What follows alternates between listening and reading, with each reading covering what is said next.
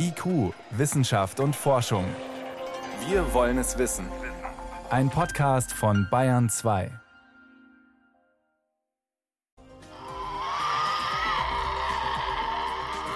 Dieser Kerl ist der Hauptdarsteller in einer Volksgeschichte, der tasmanische Teufel. Eigentlich ist er vom Aussterben bedroht, aber jetzt ist er wieder da. Wie das funktioniert hat, dazu mehr am Ende der Sendung. Außerdem bei uns wie sinnvoll sind die Corona-Schnelltests in Kitas? Aber zuerst kann man Kinder ab 12 gegen Covid-19 impfen, ohne Bedenken zu haben. Wissenschaft auf Bayern 2 entdecken. Heute mit Stefan Geier. Seit heute ist die Priorisierung für die Impfung aufgehoben. Theoretisch kann also jeder einen Impftermin bekommen. Theoretisch, weil es gibt immer noch zu wenig Impfstoff. Und jeder bedeutet inzwischen Kinder ab 12 weil für die ist der erste Impfstoff inzwischen auch zugelassen, BioNTech, ein zweiter, der von Moderna, ist seit heute in der EU-Zulassung. Die Ständige Impfkommission STIKO hat ihre Empfehlung für die Impfung ab 12 noch nicht gegeben, wird das voraussichtlich diese Woche tun. Und dazu konnte ich kurz vor der Sendung Professor Rüdiger von Kries fragen, vom Institut für Jugendmedizin an der Ludwig-Maximilians-Universität in München. Er ist Mitglied dieser Ständigen Impfkommission. Erste Frage: Können Eltern ihre Kinder mit gutem Gewissen impfen lassen? Die Frage ist, ob die es impfen lassen müssen. Denn äh, ein Kind zwischen 12 und 17 hat ein sehr geringes Risiko für eine schwere Erkrankung nach einer Covid-Infektion. Ich war selbst überrascht, wie gering das Risiko ist. Wir hatten äh, insgesamt zwei Todesfälle in dieser Altersgruppe und das waren schwerkranke Kinder, die in palliativer Behandlung waren. Also bei denen die Covid-Erkrankung eigentlich eher der Zufall war, aber nicht die Ursache. Darüber hinaus ist die Anzahl der Kinder, die in dieser Altersgruppe auf die Intensivstation müssen, nur ein Prozent von allen Fällen, die hospitalisiert werden. Also extrem, extrem niedrig. Und da muss man sich überlegen, ob es wirklich nötig ist, die Kinder zu impfen unter dem Aspekt des Gesundheitsschutzes. Jetzt ist in anderen Ländern die Impfung auch ab 12 uneingeschränkt empfohlen worden. Warum ist die STIKO da zurückhaltender? Wirklich nur wegen des geringen Risikos für schwere Verläufe? Und wir machen eine Nutzen-Risikoabwägung. Wir haben gerade gesehen, der Nutzen erscheint sehr klein. Die Frage ist, wie groß ist das Risiko? Das Risiko können wir schlecht abschätzen, weil in der Zulassungsstudie mal gerade 1100 Kinder in der Währunggruppe waren. Und mit dieser Fallzahl kann man Risiken abschätzen, die mit einer Häufigkeit von 1 zu 100 auftreten. Aber ich glaube, die Eltern wollen sicher sein, dass ihr Kind eben auch kein Risiko eingeht, das sehr viel seltener auftritt. Um das zu beurteilen, müssen wir die Anwendungsbeobachtungen in den Vereinigten Staaten und Kanada anschauen und hoffen, dass dort etwaige Nebenwirkungen auch gut erfasst werden. Und wenn die Daten vorliegen, dann sind die Karten neu gemischt, dann muss man nochmal neu überlegen und kann dann eine neue Nutzen-Risiko-Abwägung treffen. Sie haben es angesprochen, die Anzahl der Kinder, die in dieser Zulassungsstudie waren, die war sehr klein oder vergleichsweise klein. Was fehlt denn an dieser Untersuchung? Wo sind denn da die Lücken? Wir wissen jetzt nicht, was sich im Langzeitverlauf tut. Die Beobachtungszeitraum war maximal drei Monate. Und zweitens, seltene Ereignisse können wir einfach nicht beurteilen. Und ich erinnere an das Problem mit der Narkolepsie, das wir vor vielen Jahren hatten, mit dem äh, damaligen Schweinegrippeimpfstoff bekam es nach einigen Monaten nach der Impfung zum Auftreten der Narkolepsie. Das war sehr selten. Gott sei Dank. Wenn wir jetzt eine Massenimpfung empfehlen würden und Kinder zwischen 12 und 17, die nur einen minimalen Gewinn durch die Impfung haben, dann wäre das, glaube ich, keine kluge Entscheidung. Das heißt, Impfung für Kinder ab 12 in Deutschland, die Empfehlung der STIKO nur in Ausnahmefällen?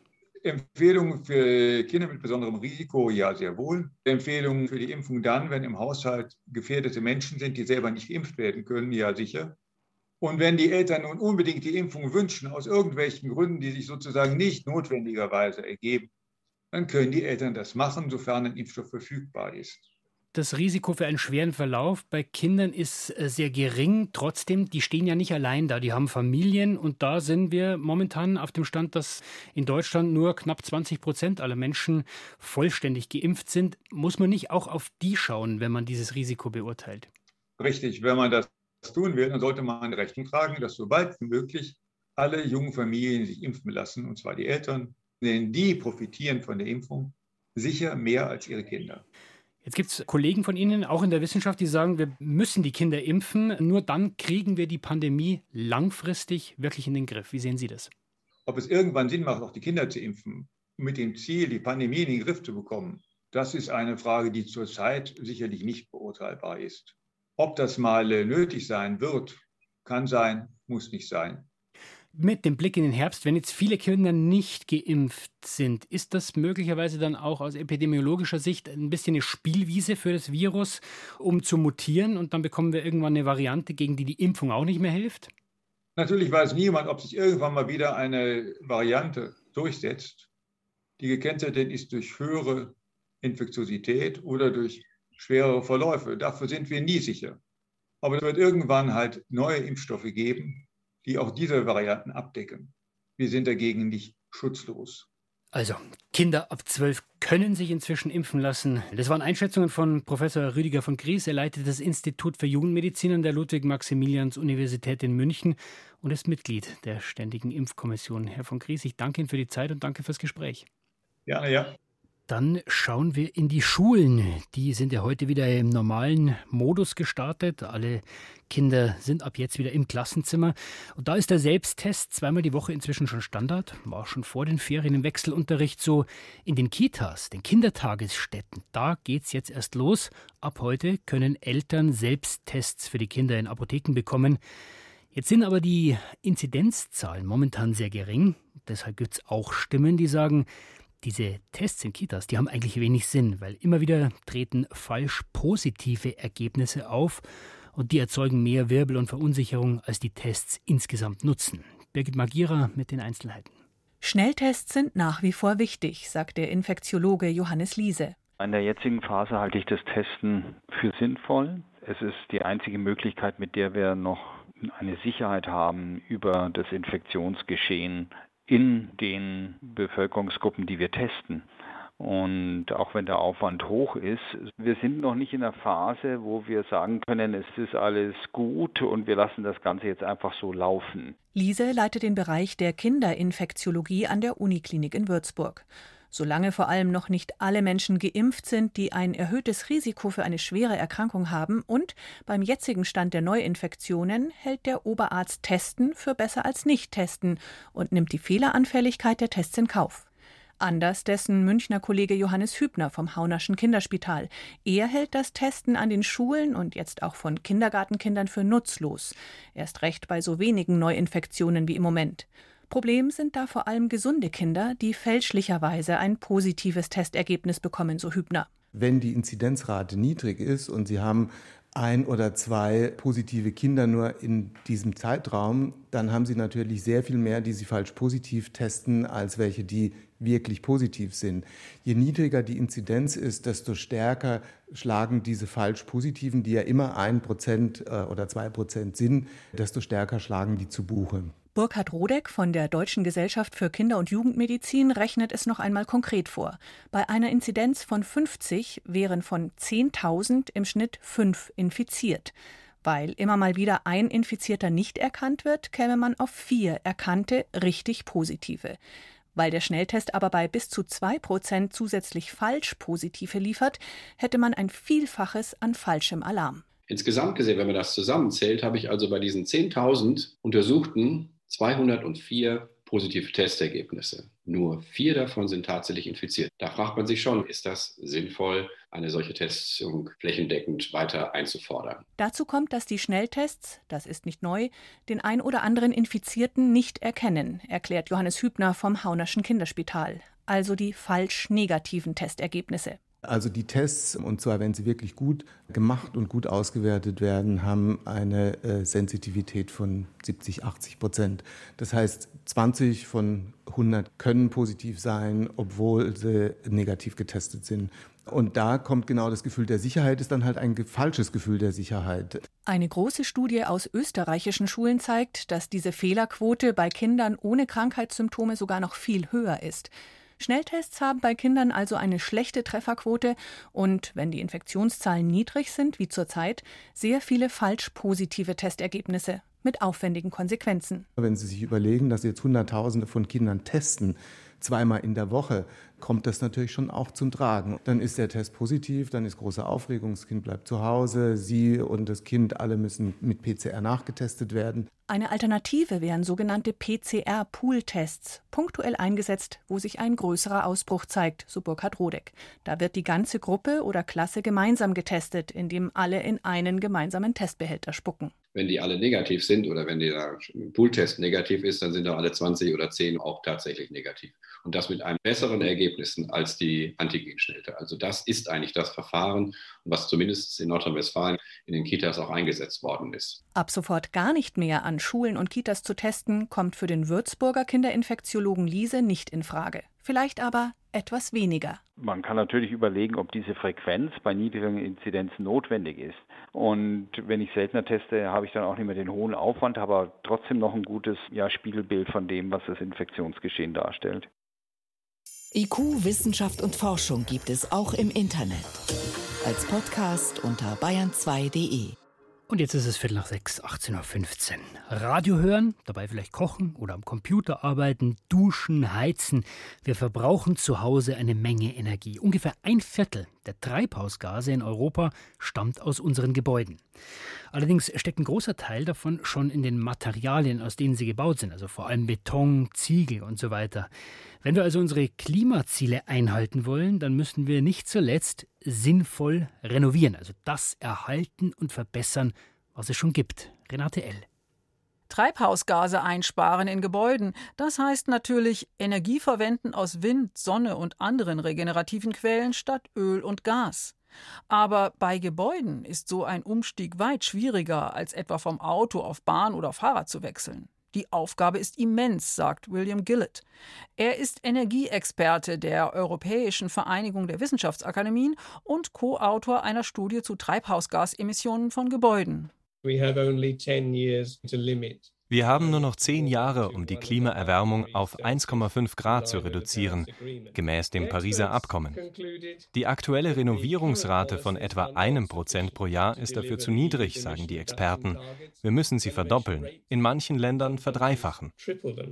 Einerseits fehlen Pläne zum Umstieg von Öl und Gas auf regenerative Quellen für Strom und Wärme. Andererseits wirft die aktuelle Studie der Wissenschaftsakademien auch einen genaueren Blick auf die Gebäude selbst und sie fordert zukunftsfähige Renovierungen. Bisher wurden die Treibhausgasemissionen, die in den Baumaterialien stecken, weitgehend ignoriert. Wir schießen uns selbst ins Knie, wenn wir durch die Herstellung von Baustoffen in den nächsten zehn Jahren mehr Treibhausgase produzieren, als wir hinterher durch energieeffizientere Gebäude einsparen.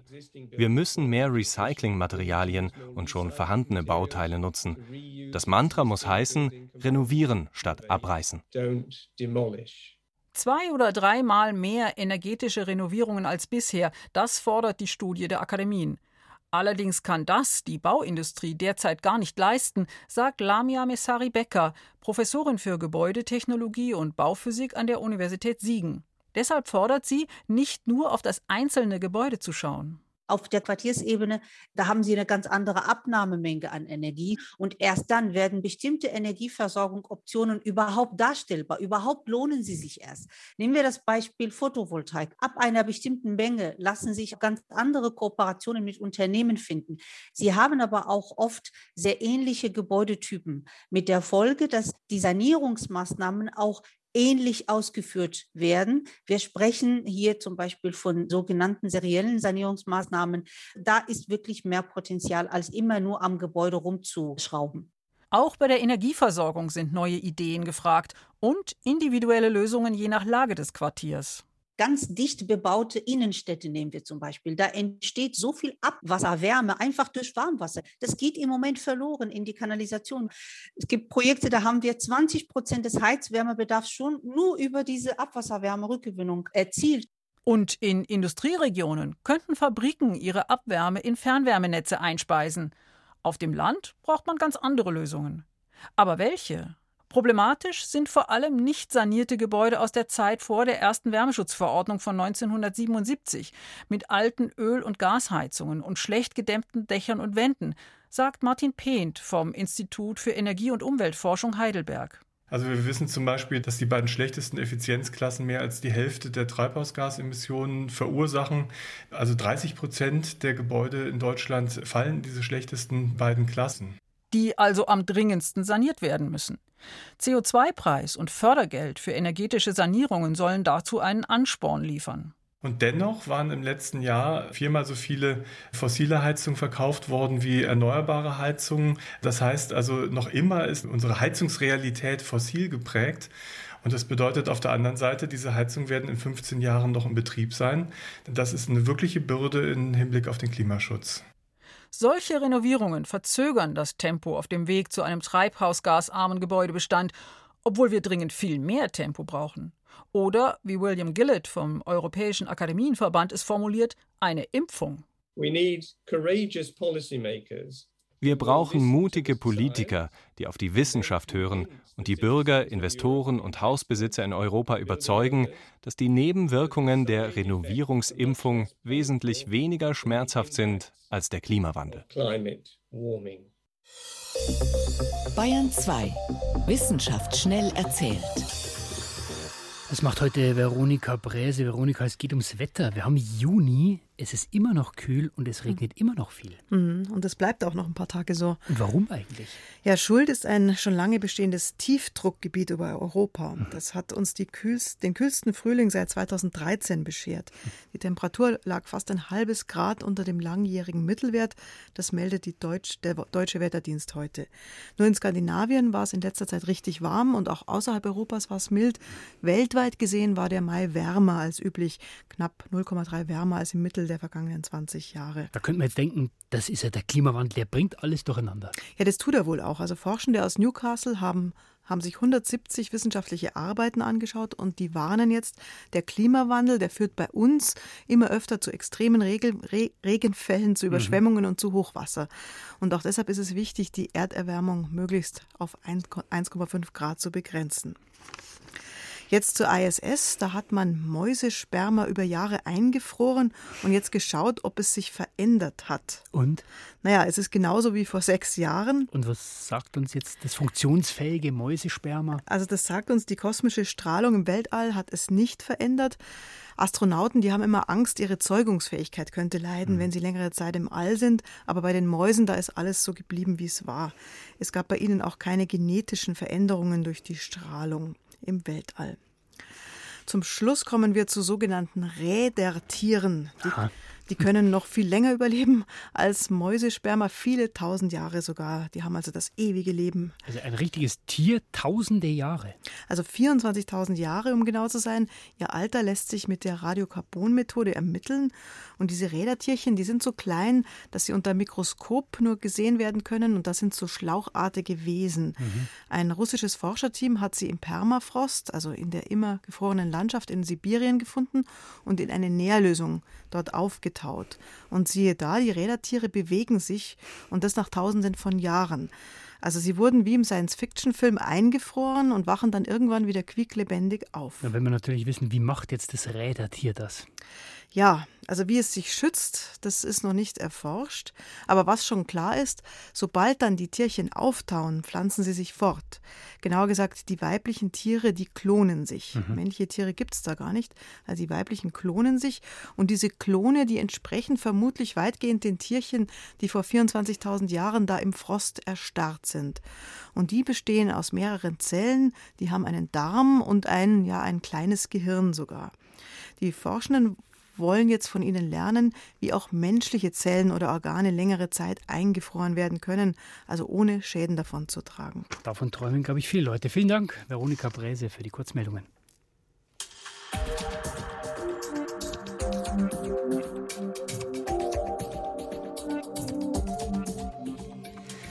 Jetzt kommt eine Erfolgsgeschichte. Die spielt sehr weit weg, genauer gesagt auf der Insel Tasmanien vor der Südspitze Australiens. Da lebt der tasmanische Teufel. Ein kleines Raubbeuteltier mit dunklem Fell und kräftigen Kiefern und er ist bedroht vom Aussterben. Aber jetzt scheint er mit Hilfe von Wissenschaftlern doch eine Chance zu haben. Dafür musste er runter von der Insel aufs Festland, aber da freut er sich, der tasmanische Teufel. Tasmanische Teufel sind besser als ihr Ruf. Vor etwa 3000 Jahren wurden die Raubbeutler durch den Dingo, Australiens Wildhund, vom Festland verdrängt. Nur auf der Insel Tasmanien überlebten sie. Jetzt ist ihr gurgelndes Fauchen wieder zurück. In einem Schutzgebiet in den Barrington Tops, 320 Kilometer nördlich von Sydney. Tierschützer Tim Faulkner und sein Team haben dort vor einem Jahr 26 tasmanische Teufel angesiedelt. Jetzt gibt es ersten Nachwuchs. Tim Faulkner ist stolzer Patenonkel von sieben Jungtieren.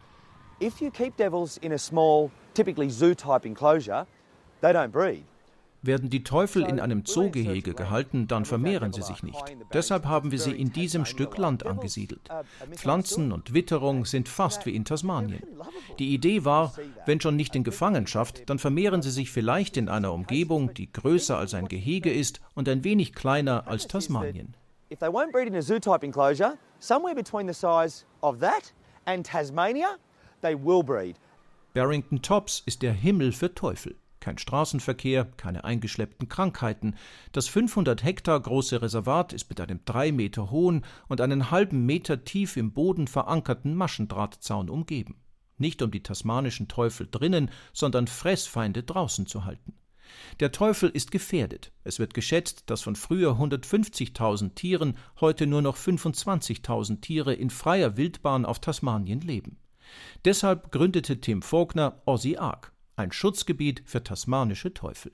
Schuld am Massensterben der Teufel ist eine heimtückische und ansteckende Tumorkrankheit. Sie befällt zuerst das Maul und breitet sich dann über den ganzen Körper aus. Die Tiere verhungern, da die Tumore sie beim Fressen stören. Seit Jahren wird intensiv an Gegenmaßnahmen geforscht. Bisher leider vergeblich, bedauert Jake Meany, einer der Ranger in den Barrington Tops. Diese Krankheit plagt die Teufel schon lange. Zum ersten Mal wurde sie 1996 festgestellt. Umso wichtiger ist es, dass wir die Tiere in Gefangenschaft züchten, um eine eigene Population zur Sicherung der Art zu haben. All the more important um, for us to be securing this species in large numbers in captivity as an insurance population.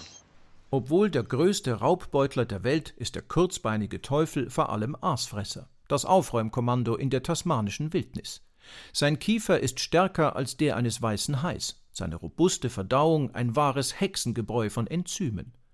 Die nachtaktiven Teufel könnten noch viel mehr, sagt der Zoologe Chris Johnson von der Universität Tasmanien. Er glaubt, sie wären ideal als natürliche Schädlingsbekämpfung, auch auf dem Festland. Die nur bis zu 60 Zentimeter langen und 8 Kilo schweren Teufel sind so furchtlos, dass sie von niemandem ihren Schwanz einziehen. Auch nicht vor Füchsen oder wilden Katzen, deren Junge sie jagen. Füchse und Katzen, die Hauptverantwortlichen dafür, dass in Australien 40 Säugetierarten in den letzten 200 Jahren ausgestorben sind. Mehr als sonst wo auf der Welt. It's quite possible that the Tasmanian devil could help solve some environmental problems. Der tasmanische Teufel könnte mithelfen, das Problem eingeschleppter Raubtiere zu beseitigen und ihre Zahlen niedrig zu halten. In Tasmanien ist, dank der Teufel, bisher nicht eine einzige Säugetierart wegen wilder Katzen ausgestorben. Vielleicht können wir bessere Ökosysteme schaffen, wenn wir dominante einheimische Raubtiere wieder in gewissen Gegenden einführen. So we could create a better functioning ecosystem by putting a large predator like the devil back into that system. Die Zeit drängt. Jede fünfte Säugetierart in Australien gilt als bedroht. 1936 wurde der engste Verwandte des Teufels, der tasmanische Tiger, durch menschliche Ignoranz ausgerottet. Diesmal aber wird alles unternommen, um nicht ein weiteres Tier Tasmaniens für immer zu verlieren. Dabei müsste es schon mit dem Teufel zugehen. Rettung für den tasmanischen Teufel. Andi Stummer war das aus Australien und soweit war es das vom IQ-Team für heute. Stefan Geier war am Mikrofon.